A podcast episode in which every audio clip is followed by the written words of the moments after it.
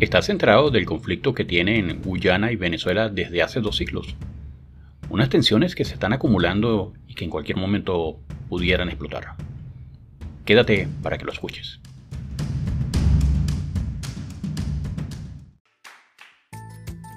Bienvenidos a este nuevo episodio de Piso 32, el podcast más alto de Caracas, donde tratamos temas de actualidad, historia, superación y muchos más soy Lucas Valera, acompáñame en cada nuevo episodio para tratar los temas que nos interesan y afectan a todos. También puedes encontrarme en tu red social favorita como Piso 32, el podcast más alto de Caracas. No olvides suscribirte al podcast y recuerda que tenemos nuevos capítulos todos los lunes, miércoles y viernes. Comenzamos.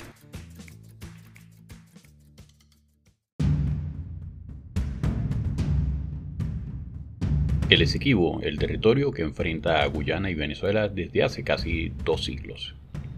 El Esequibo es una región de unos 160.000 kilómetros cuadrados que se encuentra al este del río Esequibo, en el norte de Sudamérica. Es el hogar de unos 125.000 habitantes que pertenecen a diversas etnias, culturas y religiones.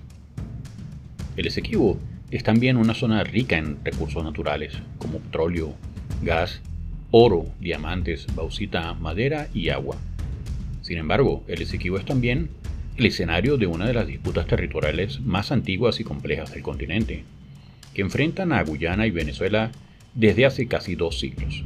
Ambos países reclaman la soberanía sobre el Esequibo, basándose en argumentos históricos, jurídicos y políticos. La controversia ha generado tensiones diplomáticas, militares y económicas y ha afectado a la integración regional y al desarrollo de la zona.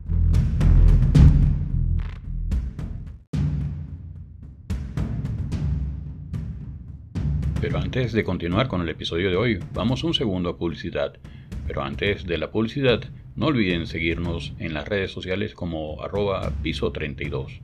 Me encantaría poder mantenerme en contacto con ustedes, por lo cual les agradezco me sigan escribiendo en los comentarios al finalizar el episodio, para así saber qué inquietudes tienen de otros temas.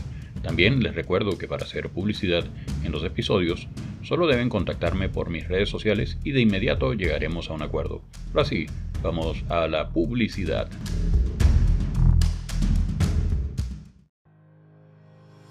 Importa a Venezuela Grupo Narvel es tu solución como agentes de aduanas.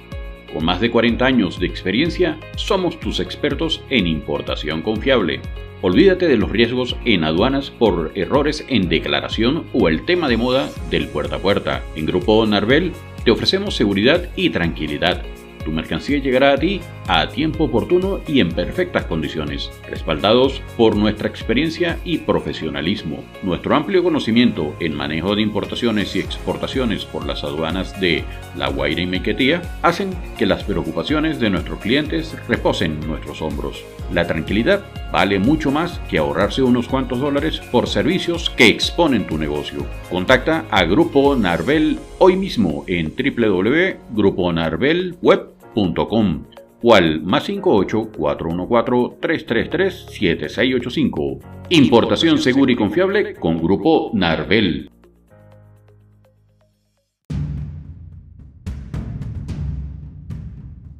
Y ya regresando de la publicidad, el origen del conflicto se remonta a la época colonial, cuando España, Portugal, Francia, Países Bajos y Reino Unido se disputaban el dominio de las tierras de América. En el siglo XVIII, España controlaba la Capitanía General de Venezuela, mientras que Países Bajos poseía tres colonias en la Guayana, Esequibo, Damerara y Berbice. La frontera entre ambas zonas no estaba muy bien definida y había constantes incursiones y enfrentamientos entre los colonos. En 1796, Reino Unido ocupó las colonias neerlandesas y en 1814 se las compró finalmente. En 1813 las unió bajo el nombre de Guyana Británica. Venezuela, que se había independizado de España en 1811, protestó por esta anexión y reclamó que el Esequibo formara parte de su territorio histórico. Sin embargo, Reino Unido no reconoció esta reclamación y siguió expandiendo su presencia en la zona. En 1840, el explorador alemán Robert Schomburg realizó una expedición por la Guyana británica y trazó una línea fronteriza que favorecía al Reino Unido. Esta línea, conocida como la línea Schomburg, fue rechazada por Venezuela, que la consideró arbitraria e injusta. Venezuela propuso entonces otra línea, conocida como la línea Morillo, que seguía el curso del río Esequibo y que le otorgaba la mayor parte de la región. Durante el resto del 2019, ambos países intentaron negociar la solución pacífica, pero sin éxito. En 1895, el presidente de Estados Unidos, Grover Cleveland, intervino en el asunto y propuso someter el caso a un arbitraje internacional. Reino Unido aceptó la propuesta y en 1897 se formó un tribunal en París, compuesto por dos árbitros británicos, dos árbitros estadounidenses y un árbitro ruso.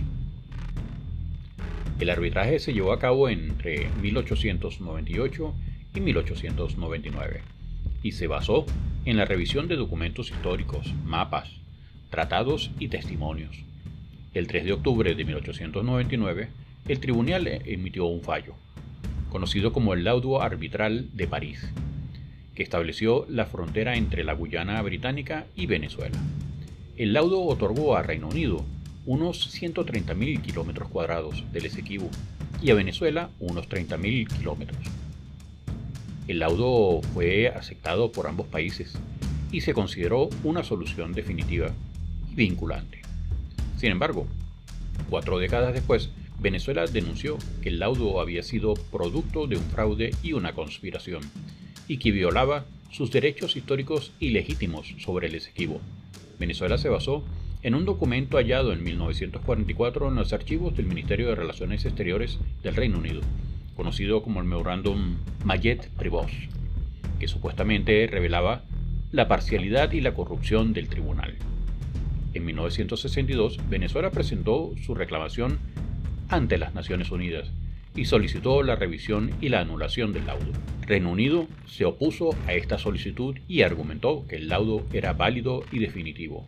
Mientras tanto, la Guyana británica se preparaba para su independencia, que se concretó en 1966 bajo el nombre de Guyana. Venezuela no reconoció la independencia de Guyana y mantuvo su reclamación sobre el Esequibo. Tras la independencia de Guyana, el conflicto entró en una nueva etapa, marcada por la intervención de terceros países y organismos internacionales. En 1966, Reino Unido, Venezuela y Guyana firmaron el Acuerdo de Ginebra, reconoció la existencia de una controversia y estableció una comisión mixta para buscar una solución satisfactoria para las partes. Sin embargo, la comisión no logró ningún avance y el acuerdo expiró en 1970. En 1970, Venezuela y Guyana firmaron el Protocolo de Puerto España, que congeló la reclamación por 12 años y permitió el desarrollo de relaciones diplomáticas y comerciales entre ambos países. Sin embargo, el protocolo tampoco resolvió el conflicto y Venezuela lo denunció en 1981, reactivando su reclamación. En 1982, Venezuela y Guyana acordaron someter el caso al buen oficio del secretario general de las Naciones Unidas, que designó a varios representantes para mediar entre las partes. Durante las décadas de 1980 y 1990, el conflicto se mantuvo en un estado de baja intensidad, con algunos incidentes aislados y esporádicos. Sin embargo, en el siglo XXI, el conflicto se agudizó por el descubrimiento de importantes yacimientos de petróleo y gas en la zona marítima del Esequibo, que despertaron el interés de varias compañías internacionales, especialmente de Estados Unidos. Venezuela protestó por estas actividades y acusó a Guyana de violar su soberanía y de provocar una escalada en el conflicto. En la actualidad, el conflicto se encuentra en una fase crítica, que podría definir su desenlace.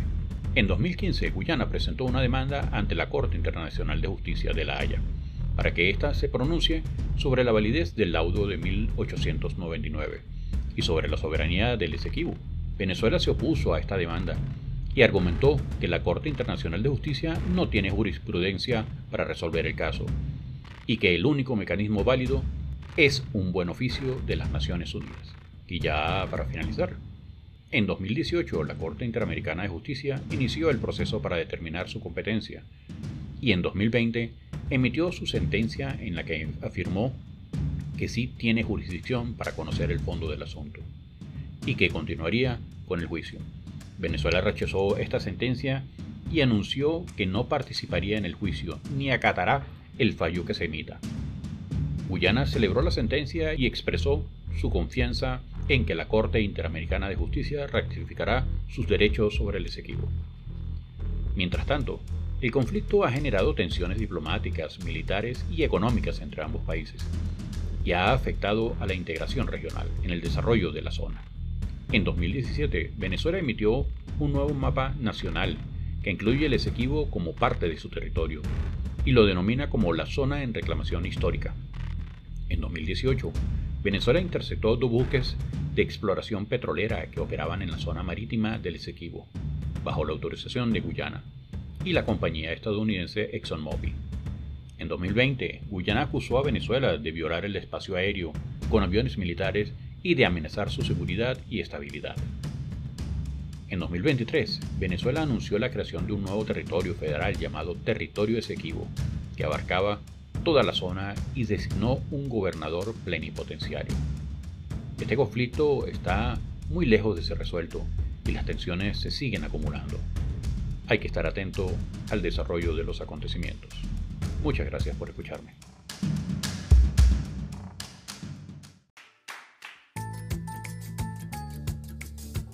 Y ha llegado el momento de despedirnos por hoy. Espero que en todos los episodios de Piso 32 les quede siempre un conocimiento. Y recuerda que puedes escuchar este y cualquiera de los otros episodios en tu aplicación predilecta para escuchar podcasts y para esto solo deben buscarme como Piso 32, el podcast más alto de Caracas. También puedes seguirnos en tu red social favorita como Piso 32. No olvides suscribirte al podcast y dejar tu reseña de este episodio. Y si piensas que a alguien le haría bien escuchar este episodio, no dudes en compartir el link de Piso 32, el podcast más alto de Caracas. Salud, fuerza y unión.